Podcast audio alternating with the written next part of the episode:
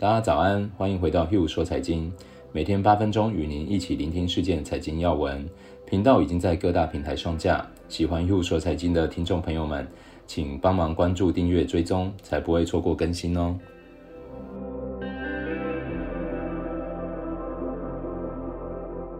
大家早安，我是 Hugh，今天是十二月三号，星期四。先一起带大家看一下昨天欧美股市状况，以及可能会影响亚洲股市的一些财政要闻。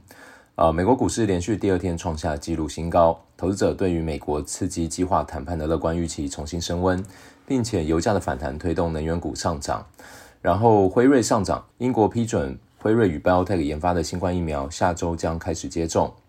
然后 Salesforce 下跌，因拖累了纳斯达克指数，因为分析师认为该公司收购 Slack 的价格过高。呃，三大指数基本是持平，所以就维持在历史新高。分析师指出，市场将进入一个推拉的模式，就是前进两步，退后一步的状态。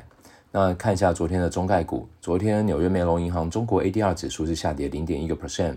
然后电动汽车三剑客反弹，盘中都一度下跌大约十到十五个 percent，最后收涨大概五到七个 percent。陆金所是下跌了十趴，创下两周最大跌幅，收盘是十五块，因为他们的财报第三季净利同比是下滑六点八个 percent。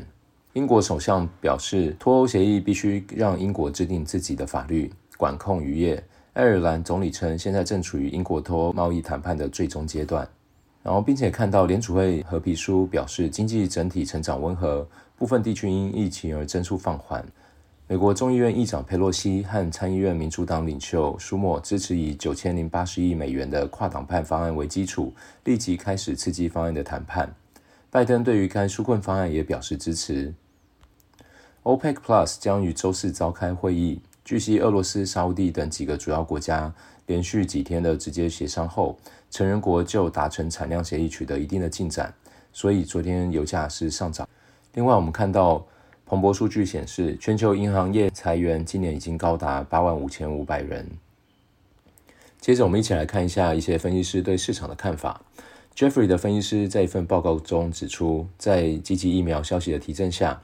今年下半年，价值型股票在全球跑赢成长科技股，这个轮动可能延续到明年的第一季度。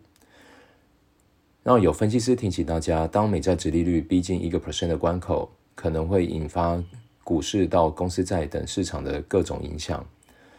法国兴业银行的分析师指出，新兴市场前景取决于疫苗推广的不确定性、经济复苏的强度以及明年低利率将维持多久。达拉斯联储会行长警告，假如疫情卷土重来的程度，经济成长可能会在今年年底或明年第一季陷入停滞。接下来要跟大家聊的是投资债券的 ETF。债券一直以来都是投资配置中不可缺乏的要素，因为他们第一个波动性小，到期又能保本，还能持续拿到配息的现金流，很适合中长期的财务规划。那在投资债券的时候，对我来说，最佳选择当然是直接买进我看好的公司债。我通常会将资金分配到五到十档左右，依据不同产业、不同年期、不同平等的债券。这样有几个考量，是因为我可以依照对这笔钱的规划，做出理想的权重分配。比如说，假如我有一笔钱是准备让小孩六年后出国游学，那最重要的是钱到时候需要保值嘛。如果是买股票，我也不确定六年后到底钱是变多还是变少，但是买债券就不一样。如果我们让债券的到期日，也就是我们要出国的时间，刚好落在六年内，第一个就先避免了贬值的风险。这六年内的利息还可以作为小孩到时候出国的零用金，而达到这样的效果，直接购买债券，我觉得就是一个很棒的选择。不过，对一般投资人来说，要直接投资债券，其实机会是比较少的。也因为这样，大家对于选债不像选股这么的熟悉。所以，多数人还是更习惯像是买一些像联博啊、贝莱德的债券基金，因为我们看到数据统计，台湾境内的固定收益基金总规模已经超过新台币约两兆三千多亿了，而这些基金在购买时，八成会收像手续费，每年还会有管理费、经理人费，算下来每年光是台湾人付出的投资成本就已经超过数百亿元了。而且问多数人这些基建的表现如何，大家也不太满意。雪球就是这样越滚越小，真的非常可惜。就像我们在十一月二十号聊到的，如何脱离投资陷阱，那一集有提到许多问题，其实就是藏在细节里。而该怎么避免这样的不好经验再度发生在自己身上呢？未来我会准备一系列和债券投资有关的内容给有兴趣的朋友们哦。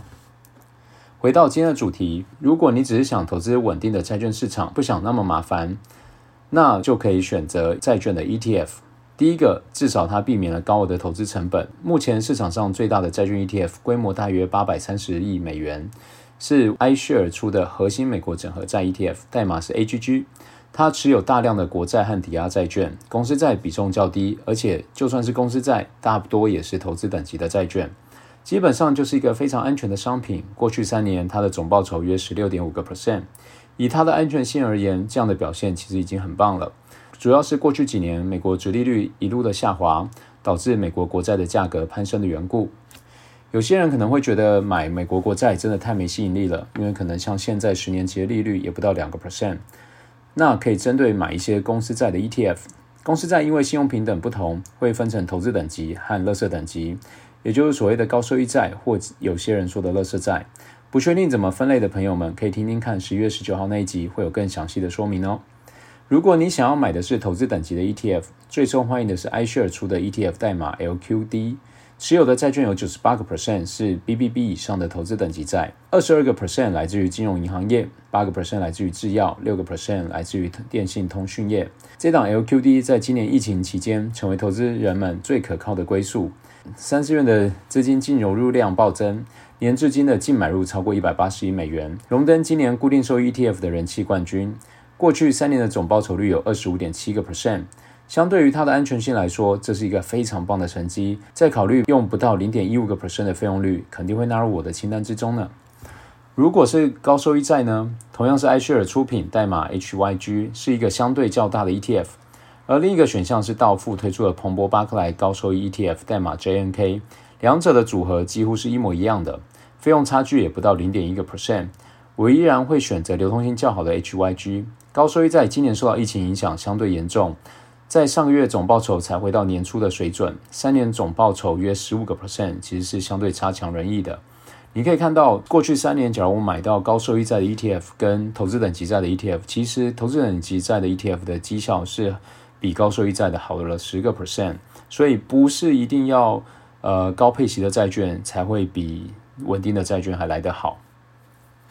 那最后今天还想跟大家分享一个，就是一档我觉得很特别的固定收益 ETF，它也是 iShare 旗下的，它叫 Fallen Angels 堕落天使，代码是 FALN。所谓的堕落天使，指的是原本是投资等级的债券，平等是 BBB 甚至 A 以上的，因故被降级为非投资等级 BB 甚至 B 以下的债券。像巴菲特持有的番茄酱大厂卡夫亨氏，就在今年二月十四从 BBB minus 被惠誉调降成 BB plus。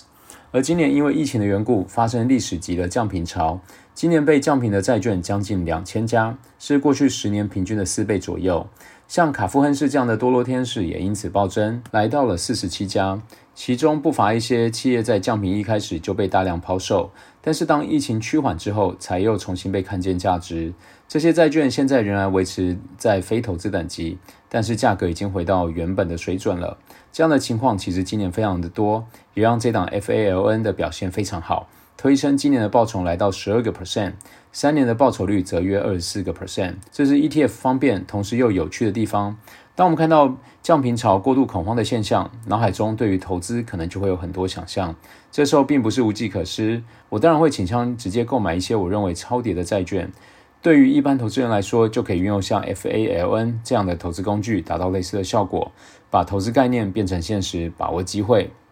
以上就是今天的 Hugh 说财经，希望今天透过这一集，大家可以更了解债券 ETF 的种类。喜欢的听众朋友们，欢迎分享给亲朋好友哦。明天也会陪大家一起聆听全球财经要闻，我们明天见。